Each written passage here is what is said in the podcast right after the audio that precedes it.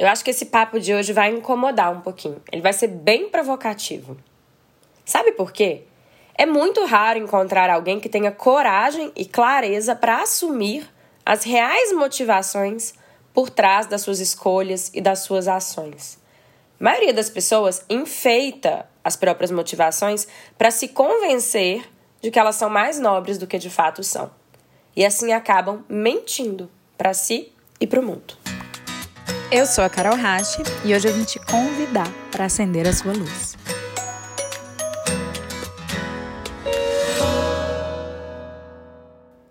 O nosso ego, ele quer o tempo todo nos convencer de que somos mais nobres do que de fato somos. E aí ele distorce muito as nossas reais motivações. A verdade é que a gente pratica muito auto-engano para sustentar a nossa auto-idealização.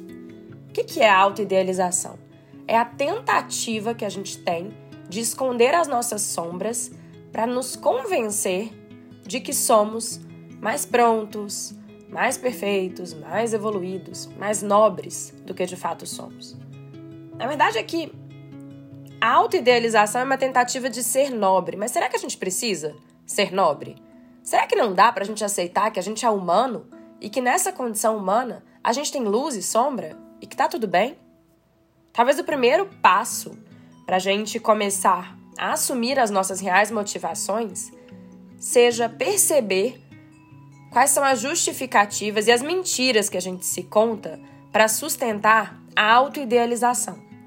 Quando a gente desiste da ideia de ter que se provar como valoroso e nobre, a gente pode aposentar algumas defesas e algumas mentiras que a gente sustenta para nos convencer e convencer ao mundo de que temos valor.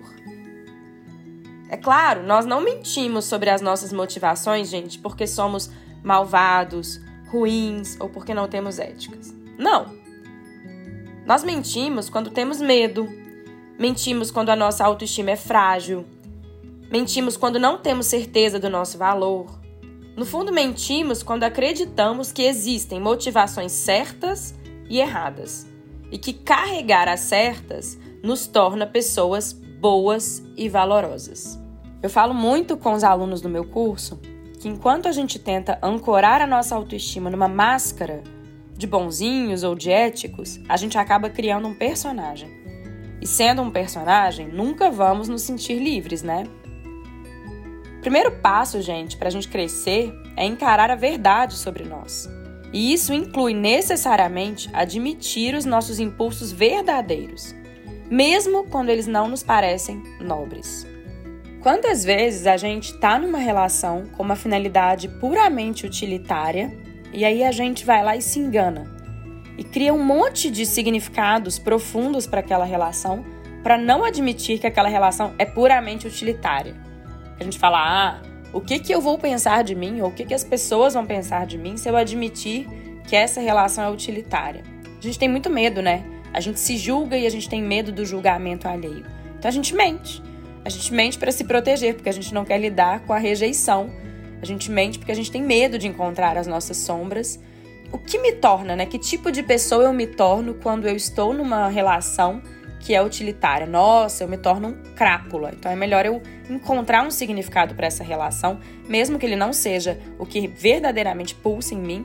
Assim eu me engano, engano o mundo e pronto. Saio do medo de ser um crápula. Quantas vezes a gente faz isso? Será que mais nobre não seria praticar a verdade e dizer, ok, essa relação ela é utilitária? Imagina se as nossas relações utilitárias, se todas as partes envolvidas nas relações utilitárias tivessem essa clareza de que a relação é utilitária. A gente não precisaria pisar em ovos, a gente não precisaria contar um monte de mentiras, a gente não precisaria fingir que se importa. Muitas relações profissionais a gente consegue colocar como puramente utilitárias, certo? Mas tem muitas relações que estão veladas, que são utilitárias, e a gente tenta impregnar ali, colar ali um, um significado que não é genuíno, que não é verdadeiro. Para quê? Para que a gente não precise admitir que a gente está num relacionamento com uma finalidade que não é simplesmente um afeto pela outra pessoa. A gente mente muito pra gente mesmo, essa é a verdade. Eu sei que choca escutar isso, mas é verdade. A gente mente sobre as reais motivações que nos levam a iniciar e sustentar algumas relações. A gente mente sobre o nosso trabalho. Quem nunca fez ou praticou algo do trabalho com a única motivação financeira, só pelo dinheiro, e tentou colar ali um propósito? Ah, o que, que vão pensar de mim se eu disser que eu tô fazendo isso aqui só pelo dinheiro? É melhor inventar um propósito, grudar aqui nessa história e pronto. Aí ela fica mais bonitinha. Às vezes, gente, às vezes cola pros outros, mas não cola pra gente. A gente fica se sentindo uma farsa. Por que, é que a gente tem essa mania de colar rótulos nobres, que a gente acha que são nobres, né? Colar motivações mais bonitinhas nas histórias que a gente se conta. Se você começar a se observar com honestidade, você vai começar a perceber tanto que você mente sobre as suas motivações. Às vezes as pessoas falam: "Ah, eu me alimento bem porque eu tô bem preocupado com a minha saúde", mas na primeira oportunidade que tem, toma um remédio para emagrecer sem querer saber o efeito daquilo ali na própria saúde.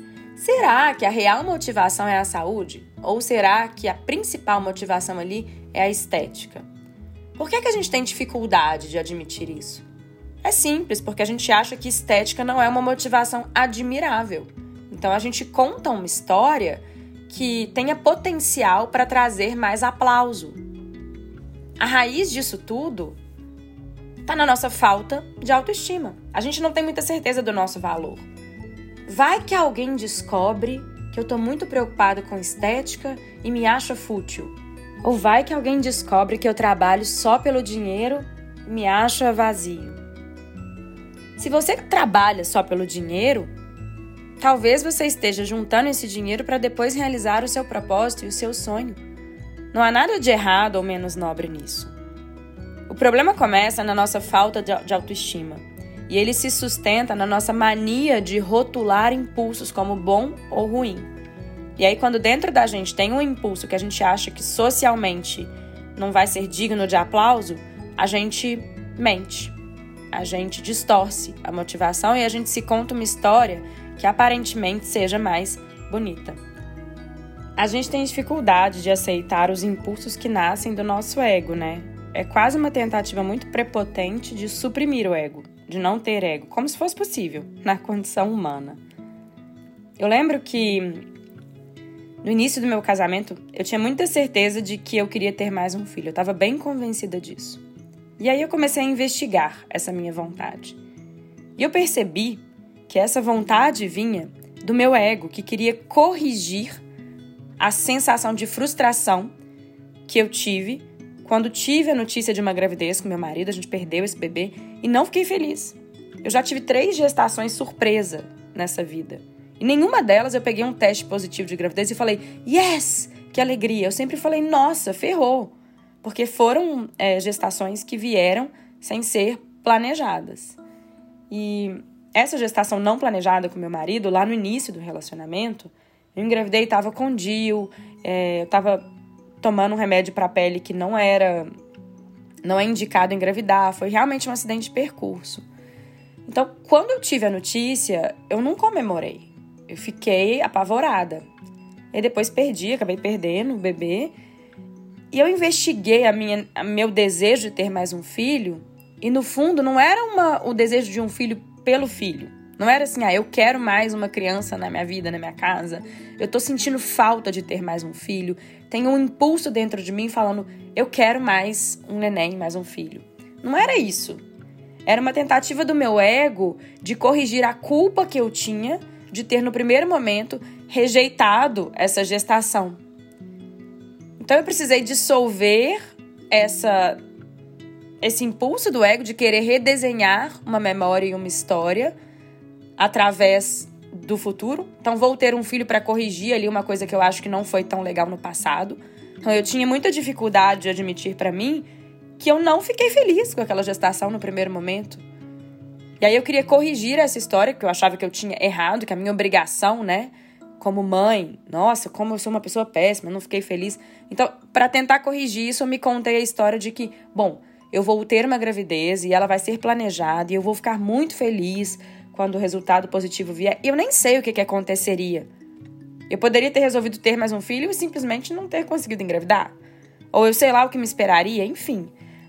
A verdade é que a minha real motivação não era eu quero mais um filho. Era o meu ego querendo corrigir uma memória dentro da qual eu, Carol, me senti com uma postura inadequada. Percebe que é muito diferente? E quando eu ganhei clareza disso e assumi que tá tudo bem, que lá atrás eu não fiquei feliz, isso não me faz uma pessoa pior, eu ganhei uma libertação. Eu ganhei uma libertação de autoestima, porque o melhor jeito da gente se gostar é a gente se gostar admitindo nossas fraquezas, nossas dificuldades e nossas falhas. O melhor jeito da gente se gostar é a gente se gostar com a nossa inteireza, com a nossa verdade. Não adianta a gente criar uma máscara de bonzinho ou de ético e tentar esconder as nossas sombras, né, todas para debaixo do tapete. E falar: "Nossa, eu me adoro".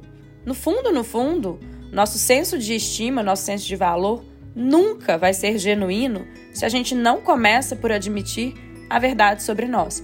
E admitir a verdade sobre nós inclui admitir nossas verdadeiras motivações. E para isso a gente precisa se investigar. A gente precisa parar e pensar e falar: essa é a história que eu tô me contando, mas o que está por trás disso? Vocês aí do outro lado, vocês têm o hábito de investigar as suas motivações e as histórias que vocês se contam? Se não, eu sugiro começar. Porque enquanto você insistir em enfeitar as suas motivações para você mesmo e para o mundo, enquanto você insistir em mentir sobre o que realmente motiva as suas escolhas e as suas atuações, você nunca vai ter a verdadeira autoestima. A sua autoestima vai sempre depender de uma história muito bem contada e nem sempre verdadeira.